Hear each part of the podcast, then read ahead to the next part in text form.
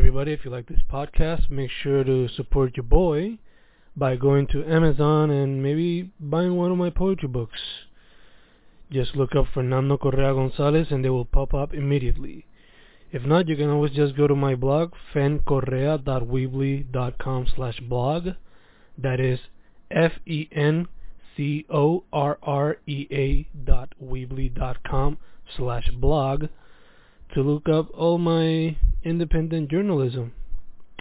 And yeah, enjoy. Estoy grabando, estoy aquí esta noche con quién? Agustín Criollo, me dicen Chito y yo soy el bajista de la iglesia católica. ¿Y también eres el director musical o no? Sí, exacto. Eh, soy el, el único miembro que ha estado constante desde el día uno. Okay, nice, nice. Este, lo que te, te quería preguntar, empezando con todo, ¿no? Para tratar de tener, tratar de, tener más o menos la trayectoria desde el principio hasta ahora. ¿Cuándo, eh, ¿Cuándo fue que se formó la banda? Pues mira, nosotros nos formamos oficialmente en agosto de 1990. Eh, pero ya venía cocinándose desde el año anterior, desde el 89, pues venía la idea cocinándose. Tuvimos hasta el 97, nos separamos como en septiembre del 97, tuvimos 19 años separados y nos reunimos en el 2016. y hasta Oh. ahora. Eh, ¿Me puedes contar cómo era la escena para ese entonces y cómo se le ha visto, se le ha visto ahora la situación? Pues mira, la escena en aquel momento, pues nosotros éramos parte del boom ese que hubo con el grunge, ¿verdad? Eh, ya desde el 89 se venía percibiendo eso, ¿entiendes? Como que un cambio de batuta música en el rock. Y pues eh, aquí hubo, hubo un movimiento bastante grande, la escena creció, habían bandas muy interesantes. Eh, Puya salió de ahí, ellos se llamaban Whisker Biscuit, eh, había bandas como Escapulario que estaban tocando, Golpe Justo que todavía están tocando, y había mucha diversidad en la escena.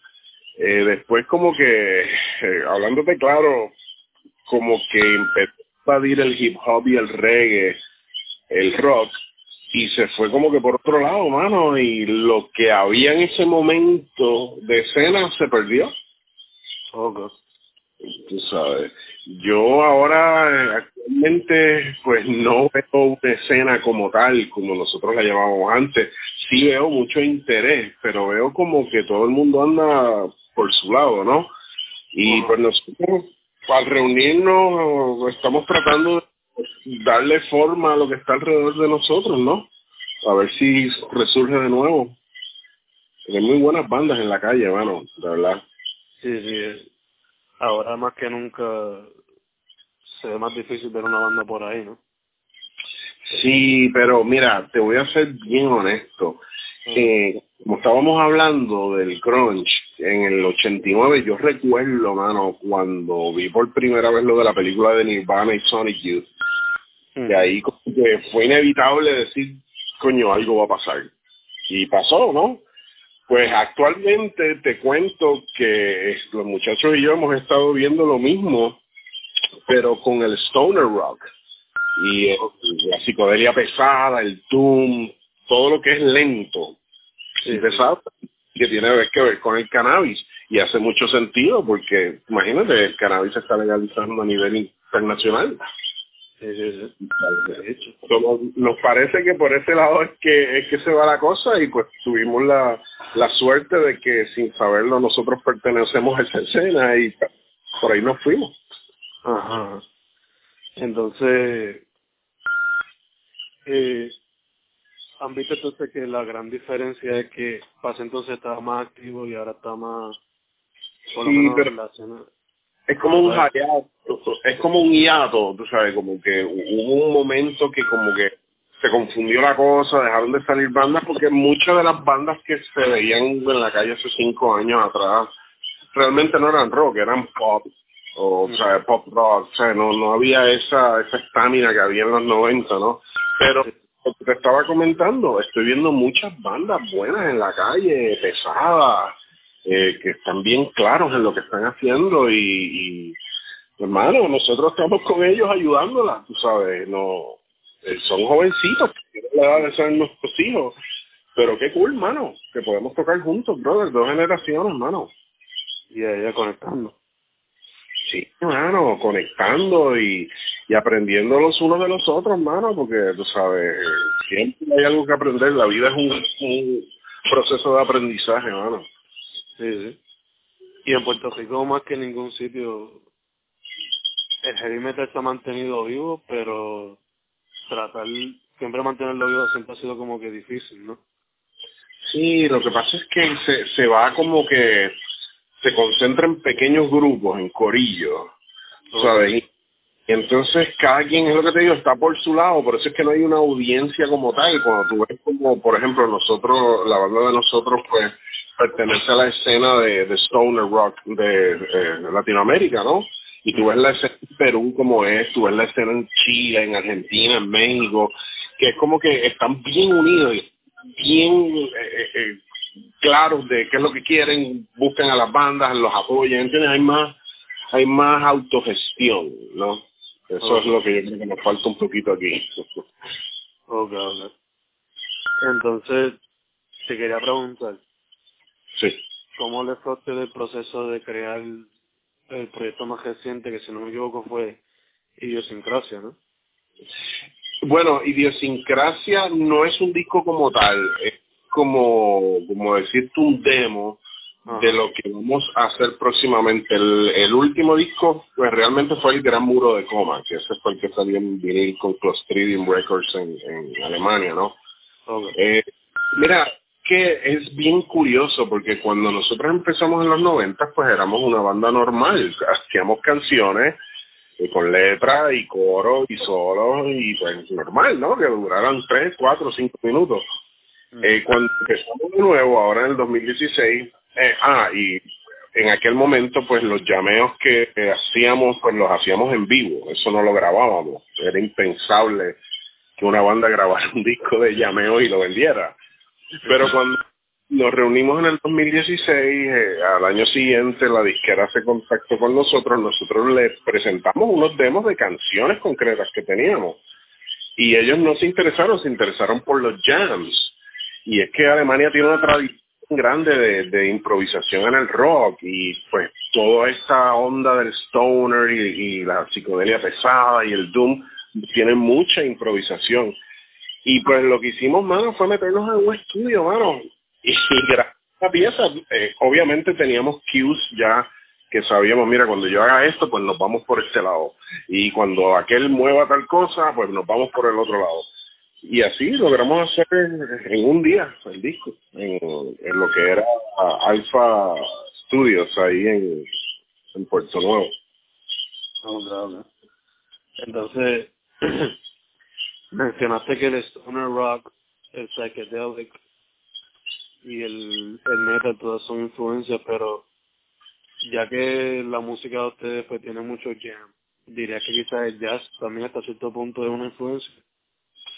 Bueno, sí, siempre es una influencia. Eh, lo que pasa es que el jazz es otra disciplina, es diferente a como nosotros lo hacemos. Eh, obviamente, para, ¿sabes? Los músicos de jazz son músicos letrados que vienen de escuela, nosotros no, nosotros somos guerrilleros de la calle. Como se hacía el rock antes, de la calle, es de la calle. Y, pero sí, yo, por lo menos yo personalmente escucho mucho el periodo ese de Miles Davis eh, eléctrico, el, el Fusion, que, que, empezó en el 69 con Beaches Crew. Ese periodo me llama mucho la atención por esa misma razón que, porque tiene esa, esa libertad. Pero a diferencia del bebop, es más agresivo, porque está mezclado con, con el rock, ¿no? Y sí, en ese sentido sí es cierta influencia. Gacho, gacho. Eh, hablamos un poco de la escena de antes comparada con la de ahora. So, ¿Qué tú me dirías que es lo que le hace falta para que se mueva hacia adelante o evolucione la escena? Pues mira, eh, ahora, ahora mismo yo siento que debemos abrir la mente porque estamos demasiado pegados en lo mismo. Y yo entiendo que hay espacio para todo, pero la realidad es que hay cosas que colectivamente pasan en ciertos momentos de la historia. Y si tú miras la historia del rock desde los 50 hasta ahora, han pasado innumerables movimientos, los hippies, los, el grunge, etcétera, etcétera, ¿no?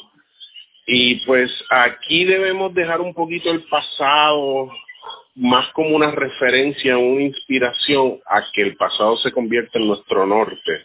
Porque veo demasiada gente tripeando con música de hace 30, 35 años como si fuera acabada de salir. Y eso está muy bien, tú sabes, revisitar el pasado, pero, sabes, vivir en la nostalgia muchas veces no es, no, no ayuda mucho a la creatividad.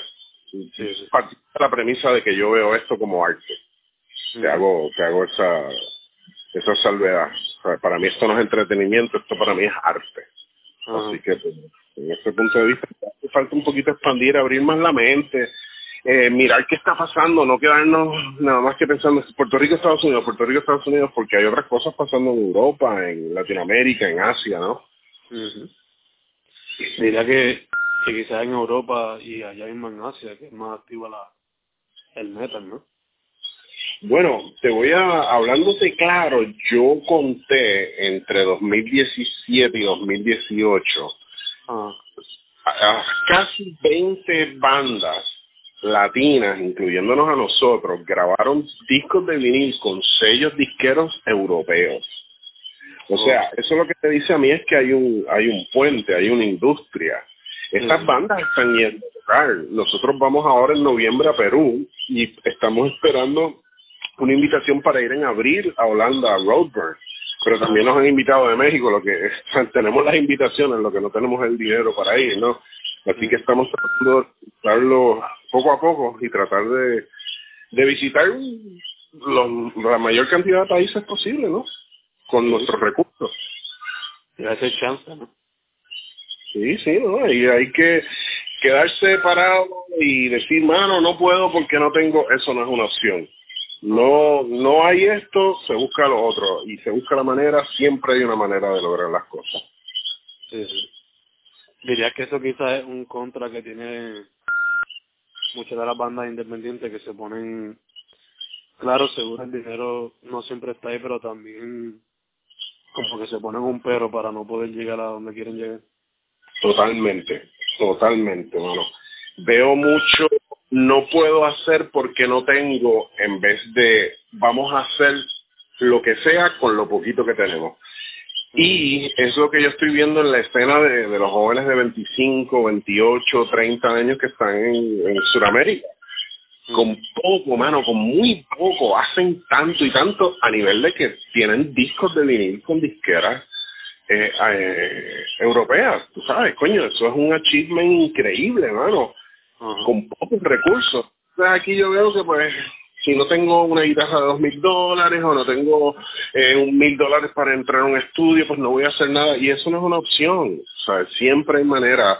Si tú amas la música y esto es tu vida y este es tu modo de desahogar tu, tu, tu interés creativo, tú lo vas a hacer como sea. O sea, yo llevo 30 años haciendo esto, 30 plus años haciendo esto y no me ha dejado un centavo pero no, no, nunca lo voy a dejar de hacer.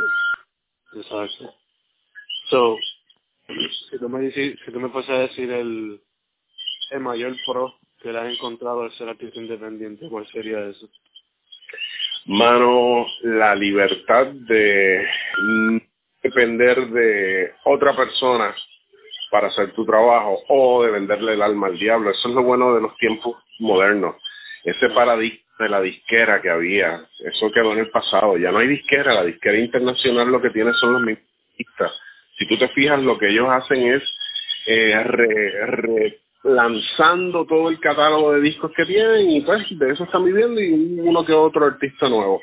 Pero la comida, la carne está en el underground, en los independientes. El futuro de la música, para mí, de la industria disquera, se llama bandcamp.com. Eso para mí es el futuro. Ok, ok, ok. Sí que muchos artistas boricuas se han encontrado por ahí. Por ejemplo... No, todo el mundo está ahí. Toda banda seria que entra a Bandcamp encuentra la manera de, de, de tener éxito y de recibir reputación, mano. ¿Sabes? Gracias a estas pequeñas ventas que uno hace en Bandcamp es que uno se mantiene eh, pagando ensayos, eh, comprando cuerdas, ¿entiendes? Haciendo grabaciones. Sí. Y poco a poco, pues, hacer su propio merch y todas esas cuestiones. ¿no? Claro, exacto. La autogestión, mano, es la herramienta más fuerte para tener éxito. Ese es el mensaje que nosotros le estamos llevando a todos los colegas más jóvenes que nosotros. No se dejen, eh, no dejen que se los coma la apatía, la dejadez, no, levántense, háganlo, porque nadie lo va a hacer. Ya, ya. Eh, ¿Cuál ha sido tu mejor o peor experiencia por ahora? En la música tú dices, Sí, como parte de la... Quizás como en la música como tal, o quizás como la banda, la Iglesia Atómica, ¿no? Sí, con la experiencia, pues mira, la más positiva es, es haber podido conectar con una generación nueva, que es tu generación. La demografía de nosotros, mano, las personas que más escuchan la iglesia atómica en Puerto Rico y fuera de Puerto Rico, son personas de 19 a 31 años. Yeah. Eh, Eso está, perdón que hable, está cabrón para viejos de 50 años, ¿entiendes? Ajá, que que realmente no nos querían mucho en, aquel, en aquella época, los pocos que nos conocían, o sea, no, una banda muy aceptada porque no entendían lo que hacíamos. Irónicamente, 30, 25, 30 años después, ahora sí se está entendiendo lo que hacíamos. Y pues nosotros encantado. La parte negativa que te diría es haber encontrado después de, por decirlo así, estar varios años fuera de la escena, eh, tocando en el circuito con las bandas y eso, estaba en otros lares musicales. eh, pues después de tanto tiempo ver que la música, el rock en Puerto Rico, sea heavy metal, sea rock pesado, el rock de verdad, está siendo controlado quizás por unas fuerzas a quienes realmente no les importa o no lo entienden. Y por eso es que vemos los mismos grupos por 20 años tocando en los mismos eventos constantemente y no le dan break a las bandas nuevas. Y eso a mí me frustra y por eso yo agarré y los de la banda dijimos nosotros vamos a estar del lado de la calle, de las bandas que están en la calle, no nos vamos a, no le vamos a vender el alma al diablo, nunca lo hemos hecho, no lo vamos a hacer ahora. Y pues Sí. estamos en esa trinchera. Yeah. Eh, ¿Cuál tú dirías que es la meta de ustedes como banda? Pues nosotros, pues la meta a largo plazo siempre ha sido pues dejar una huella en la historia del, del rock, ¿no? Seguir esa línea de, de banda, te diría yo, Black Sabbath, después San Vitus en los 80, eh, Soundgarden en los 90, pues dejar que la iglesia atómica sea parte de todo ese legado, tú sabes. Y a corto plazo, pues como te dije, estamos luchando por por lo menos viajar dos veces al año y llevar la música fuera de Puerto Rico porque nos las están pidiendo y tenemos muchos fans afuera. Pero como es independiente, pues es por nuestros propios medios todavía no es. Pero esperamos que, que sigan llegando y queremos desarrollar también el proyecto de idiosincrasia. Eso es, es la base del próximo disco. Lo que pasa es que nos gusta compartirlo con los fans para que ellos sepan cómo es el proceso, porque nosotros mismos estamos aprendiendo del proceso. Sí, sí. Entonces, ese sería el próximo proyecto de idiosincrasia. Eh, no sabemos si se va a titular Idiosincrasia, pero la música que está en Idiosincrasia es la música que vamos a desarrollar. Eh, vamos a pues, agarramos de ahí pie forzado, o sea, un riff aquí, un riff allí y le volvemos a dar forma. Improvisada, obviamente, porque ese es el, el meollo del asunto, improvisarlo. Sí, sí. Entonces, ¿se puede conseguir la iglesia atómica bajo qué redes sociales? Bueno, tú pones Google, tú pones en Google la Iglesia Atómica y te vamos a salir por todos lados, pero estamos en Facebook, estamos en Instagram como la Iglesia Atómica Oficial Eh, por todos lados consiguen nuestra música en iTunes, Spotify, Bandcamp preferimos porque, como te dije, es directo con el artista, ¿no? Pero estamos por todos lados. Si nos buscan, nos encuentran. Ah, importante, el 18 de mayo, esa es la semana que viene, ¿no? eh, vamos a estar con Mods, que es una de estas bandas nuevas que, que te digo, que eh, son es el bajista, ex bajista de Zafacón con eh, Dani en, la batería de los Dani, ¿no? Y vamos a estar en Hacienda W a Torrey. Así que eh, para que se tiren por allá todos los que puedan. Perfecto. Entonces, te voy a preguntar antes de cerrar, este, si vinieran un grupo nuevo ponle que estén desde high school, ¿qué les diría a ellos para que para que tengan un buen first step en esto de la escena y de producir música? Toma en serio lo que haces, pero no lo tomes tan en serio para que no se convierta en un trabajo. Mm. Y nunca pares, mano. Nunca pares con los años uno se da cuenta y yo he visto muchas bandas buenas, mano, pero bien buenas que tú dices, estos tipos tienen futuro. Pero se quitan, mano, se casan, ¿sabes? Y, entonces ahí tú dices, ah, contra, no de verdad que no les gusta la música en realidad. Por eso perseverar, hermano. Míranos a nosotros, 30 años en lo mismo, lo mismo, lo mismo, lo mismo, hasta que logramos grabar un disco, mano. A esas altas, ¿quién iba a decirlo? Y es. Entonces la Iglesia Atómica en todas las redes sociales, ¿verdad? Todas las redes sociales. Si nos buscan, nos encuentran. Y aunque no nos busquen, vas a encontrar. Perfecto. Entonces, preferiblemente Bandcamp, pero también Spotify, iTunes. Entonces, sí, Spotify, iTunes, en, todas las plataformas, que hay un montón de plataformas nuevas y tú sabes que con esos packages tú los tiras por todos lados, así que pues andamos por ahí. El disco lo tenemos a la venta en los shows.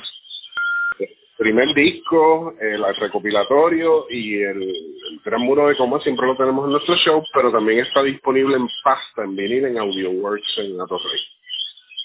Perfecto.